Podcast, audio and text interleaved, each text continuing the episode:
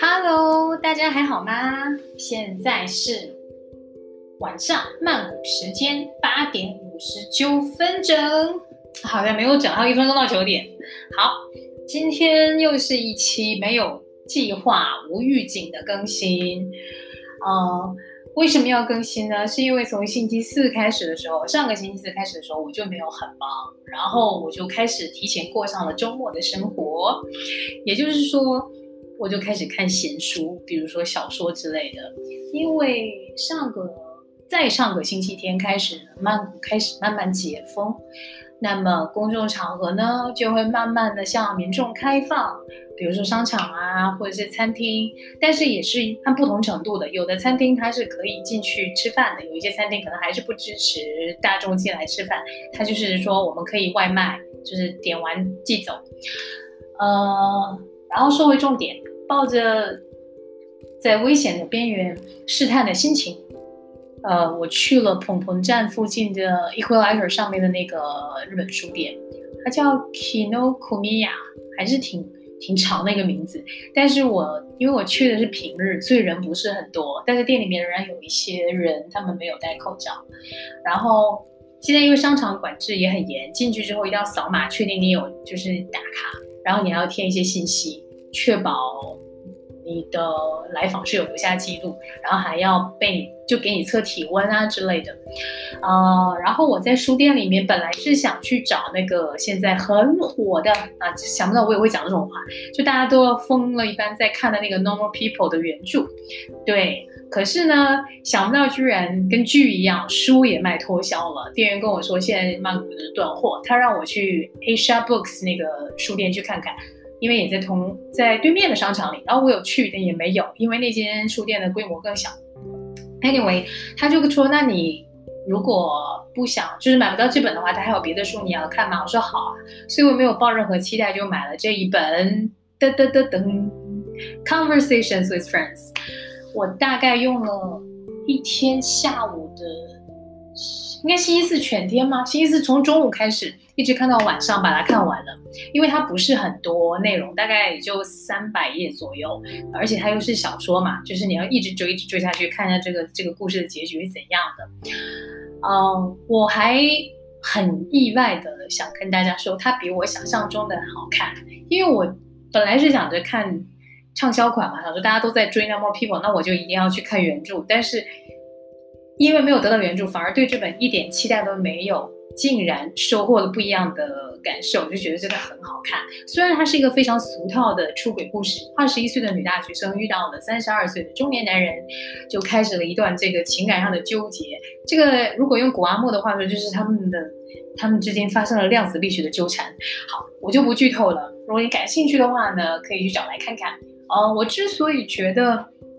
那我接下来讲一下我的感受啊。我之所以觉得为什么这本书很吸引我，或者是我觉得为什么我看完觉得很好看，是因为虽然它讲的是一个出轨的爱情故事，那这里面有很多道德层面，或者是他情感方面的纠缠、内心的冲突，但是我作为一个并没有任何出轨经验，也不可能有出轨经验的人呢，我意外的觉得这个故事跟我很有连结，就是。我可以联想到我自己的感情生活，虽然我的感情生活在这个播客的第一集已经讲过了，Nothing happened，但是，对吧？谁还就没吃过猪肉，还没有见过猪跑嘛，对不对？我也是谈过一些不怎么样的恋爱，就是因为这样，所以我才觉得他让我想到了我之前那些不怎么样的恋爱经历，然后我就觉得哇，这样都能让我想到我自己，我觉得作者很厉害了。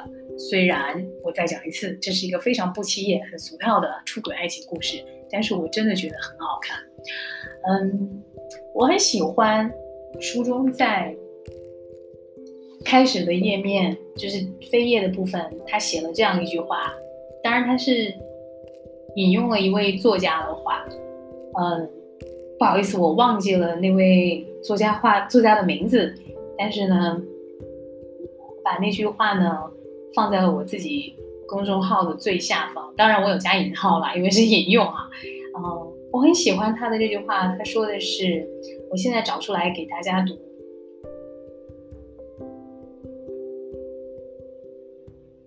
这句话叫做 In times of crisis, we must all decide again and again whom we love.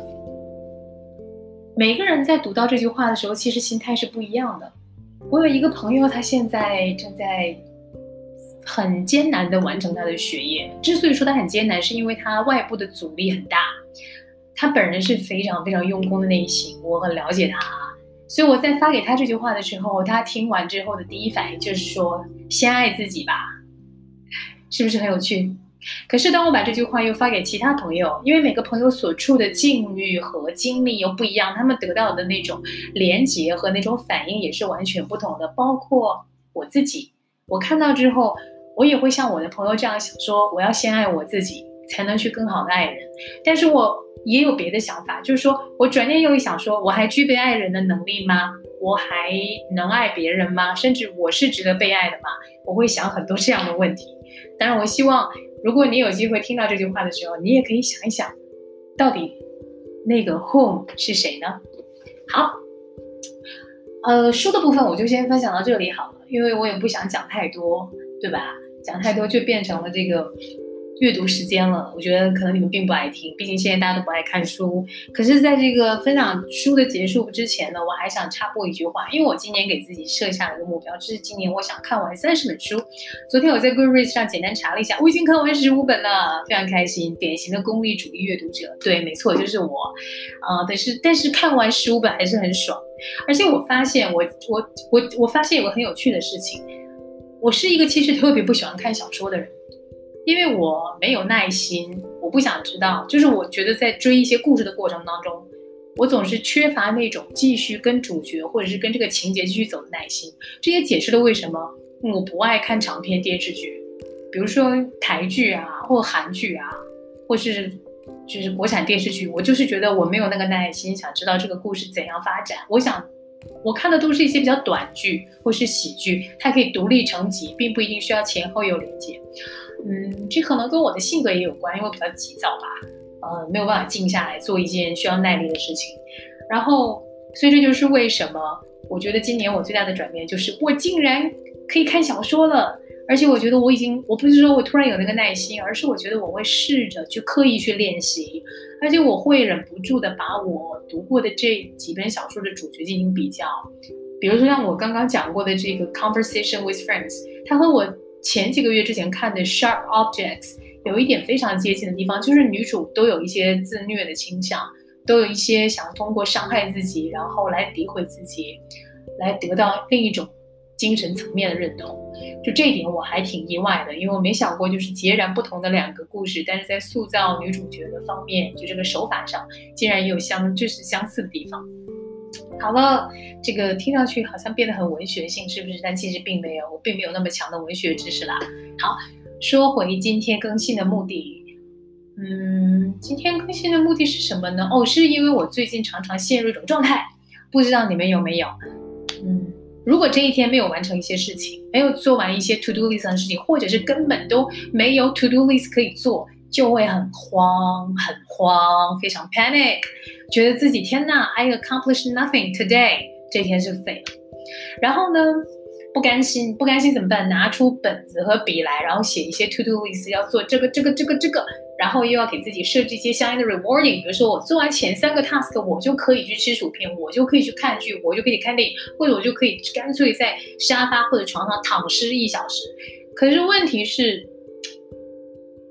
在完成这个 to do list 之后，又遇到了另一个人生难题，就是执行力。就是，没错，我有了很完美的目标，我有了很清晰的计划，可是我不想去执行，就是缺乏一种去 push 自己、去强迫自己去做一些自己不喜欢做的事情的这种动力。嗯，今天我在楼下咖啡馆看书以及写东西的时候呢，跟一个。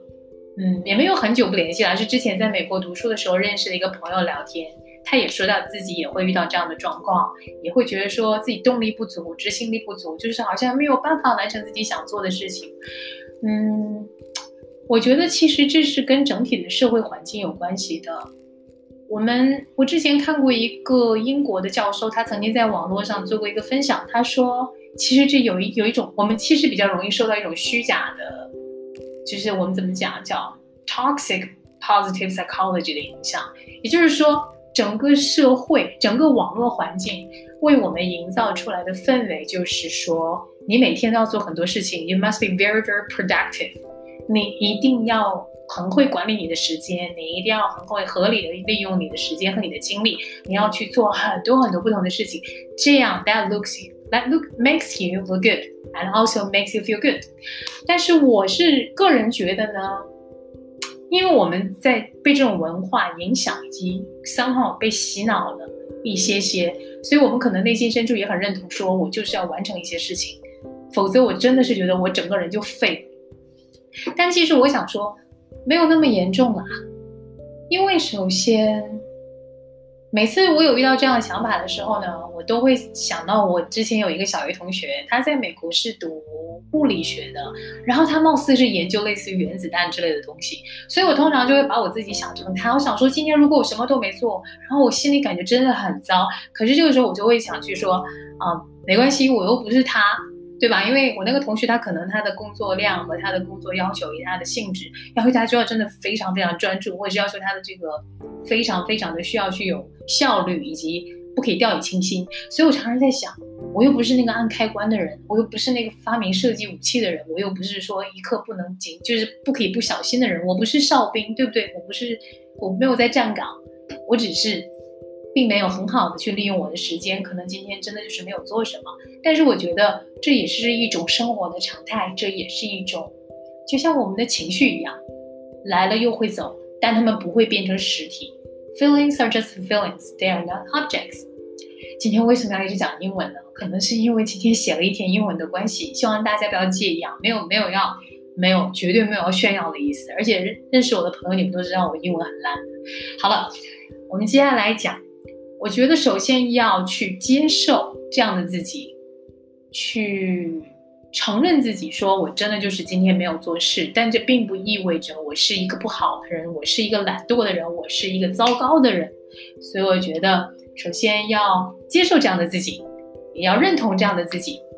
那接下来，我觉得我想说的就是，把它变成，就像我刚刚讲过的，没有没有生产力或没有效率，跟无聊的感觉，跟无聊，甚至生气、喜，就是生气、难过、悲伤，我觉得都应该以同样的眼光看待，就把它当做一种情绪，甚至你的焦虑，因为你没有做事情，所以你产生这种焦虑的感觉，它就是一种情绪嘛。所以还是那句话，接受。认同自己的情绪。那接下来我想说的是什么呢？我想说的是，在做任何一件事情之前，先不要去想它最后能为你带来什么，或者是尽量不要去想说它的外在的因素是什么，是什么推动着你去做。我觉得这里面就要讲到一个内在跟外在的这个。我觉得学心理学的人肯定清楚啊，这种内在的跟外在的奖励机制的问题。但是我见，我觉得其实内在的动力是很大的，可是，在很多程度上，就是我们并不能很好的把这种动力转化为内在的持续的一种动力。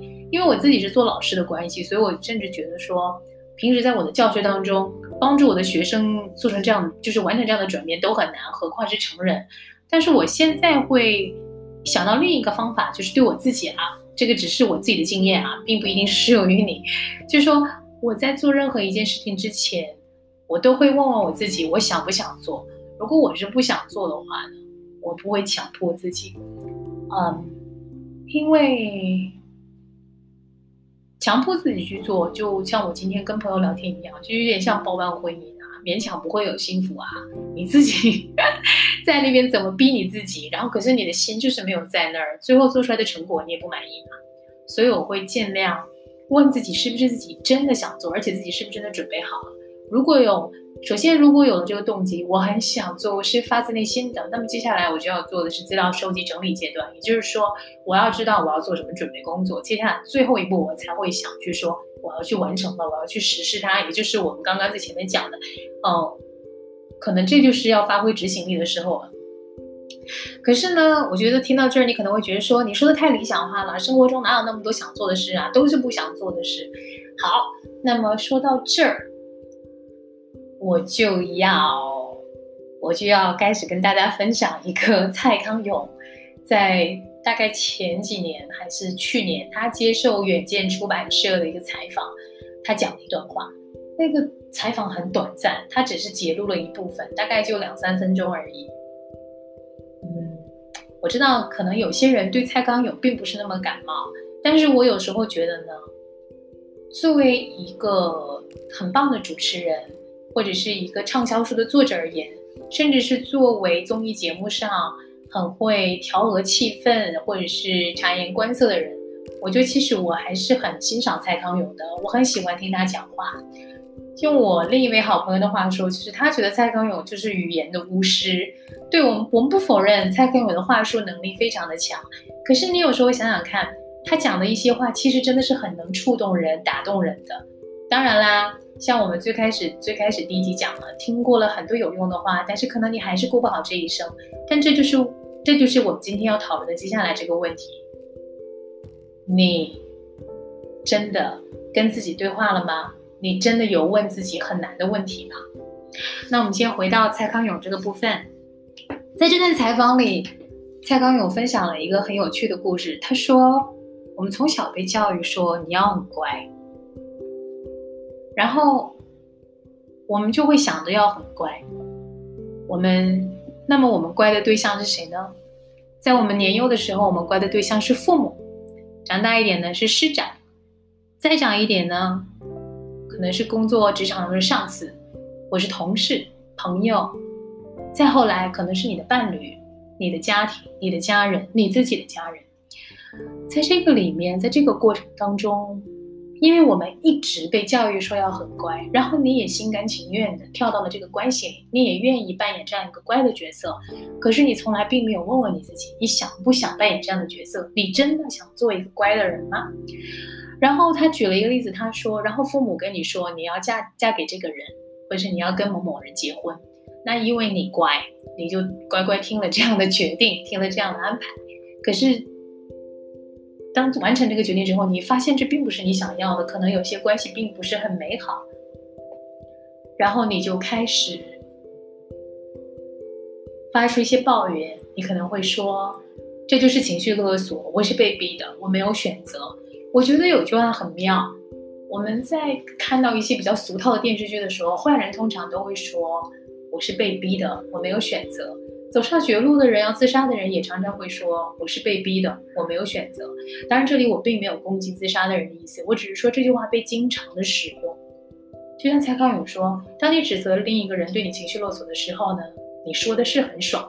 像我们经常会说，我爸妈对我就是情绪勒索啊，就情感绑，就是像我经像我以前跟我爸爸吵架的时候，我经常就想说，你这个就是情感绑架。”虽然我我我我非常承认啊，我当时说的时候一度非常非常过瘾，因为我觉得我用这句话击中了我爸爸对我讲的那些话里面那些要害，我觉得就是就是对我进行那种情感绑架。可是，在讲完这句话之后，我很少，我不知道其他人会不会也这样，很少很少去想一下自己真正想要的是什么呢？你指责对方对你做了不对的事情，你指责对方给你压力，不管是情绪上的还是其他方面的生活上的。当你这个压力转嫁之后，当你把情绪宣泄之后，好，对方跟你说，那既如果对方问你说，那既然这些都不是你想要的，那你想要什么呢？我相信，包括蔡康永也说，大部分在座的人是说不出来自己想要什么。这就是很矛盾又很好笑又很荒谬的一个地方，对不对？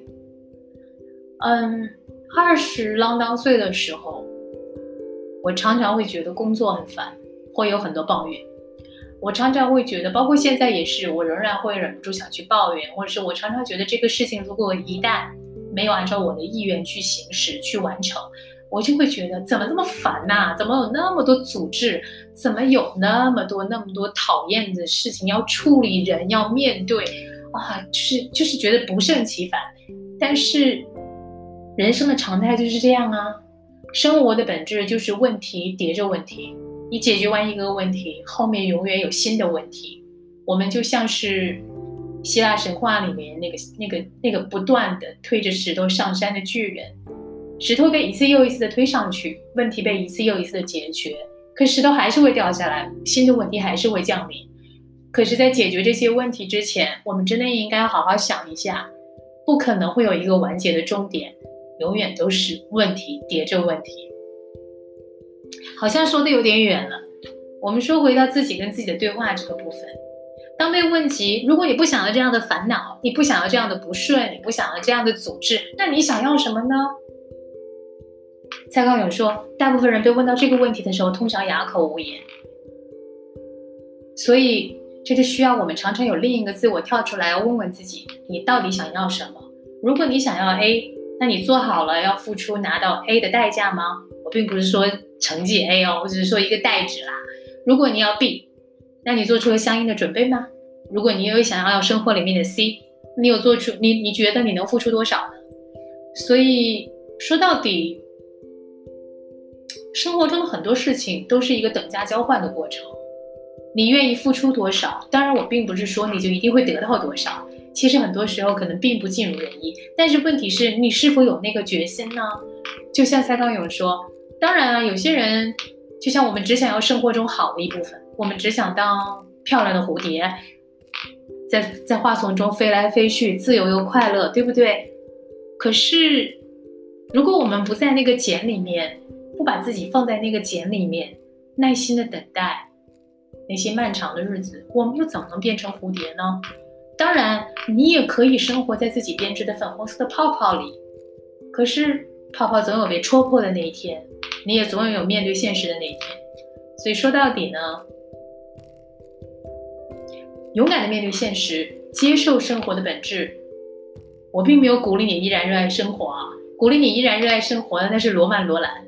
我觉得呢，我所能做的就是跟你说，在看清了这些本质和真相之后，我们要学着勇敢一点。嗯，勇敢一点，并不是说要做出多大的决定，迈出多大的抉择，或者是做出多大的改变，而是。勇敢的去面对那些你不喜欢做的事情，或是你觉得你没法做到的事情。像我刚刚讲过的，我们要常常问问自己：如果眼前的这些不是你想要的，你呀，那你真正想要的是什么呢？所以今天睡觉之前，当然，如果你听到这个节目是白天的话呢，那你不妨用今天这个时间好好思考一下，你到底想要什么呢？还有。遇到不顺利，遇到阻滞，要要尝试去把它化为一种人生的常态。嗯，情绪大家都会有，可是还是那句话，情绪就是情绪，它们不能变为实体。啊，今天貌似讲了好多遍言警句啊，不是故意的，只是因为最近看了的书里面呢，也有反复提及这个部分，所以我就会忍不住想到他们，然后我就忍不住的想跟你们分享。嗯。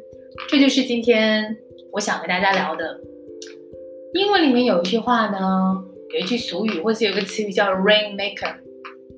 我觉得这个词最初我听到的时候，我觉得非常的鼓舞，因为我的性格就是比较容易有干劲，或者比较容易比较情绪化的一个人。当然，我比较容易就是比较冲动啦，会觉得说这个事情我一定要去尝试，如果我想，我就一定要做到。所以当时我看到 Remaker 的时候，我常常会觉得说，这不就是我吗？就是我，就是因为我常常会觉得自己就在把一些不可能的事情，我在想办法，把它变成可能，把一些可能我做不到的事情变成我可以做到的事情。因为我觉得这给我带来了很大的成就感。但其实这种成就感能让你的肾上腺素提高最高、最兴奋的时候，也就是十几秒吧。因为在那之后你就没办法兴奋了。所以我觉得现在我的人生态度反而变了。我在看到 remaker 这个词之后，我反而变得不会特别兴奋了。我会想说，如果我们不能 make the rain happen，或者是我们没有办法推动这件事情，就像我刚刚最前面讲的，如果你真的觉得今天就是没有办法完成一些事情，那就不要去完成好了。你可以休息，你可以看看电视，或者你干脆可以冥想，或者是闭眼睛养养神。总而言之，不要强迫自己，因为你没有付出真心，你没有付出真正的动力，你做了，最后的结果你也会不满意。接受自己有这样的坏天气，接受自己也有无能为力的时候，接受自己也有没有办法完成很多很多事情的时候，不要被虚假的、有毒的 所谓的那种 productivity 影响。尝试做一点别的事情，不一样的事情，让自己开心起来。最近我发现可以让我开心的事情，就是坐在我家楼下的咖啡店里的沙发上，因为真的很舒服，比我自己家的沙发舒服多了。嗯，所以我觉得这也是我的一个方式，找到能让自己开心的那个地方。好啦，今天的节目就到这里了。啊，又啰里吧嗦的说了一堆废话，仍然是没有经验的地学习，但是。希望无论你在哪里，都顺利、平安、快乐。再见啦！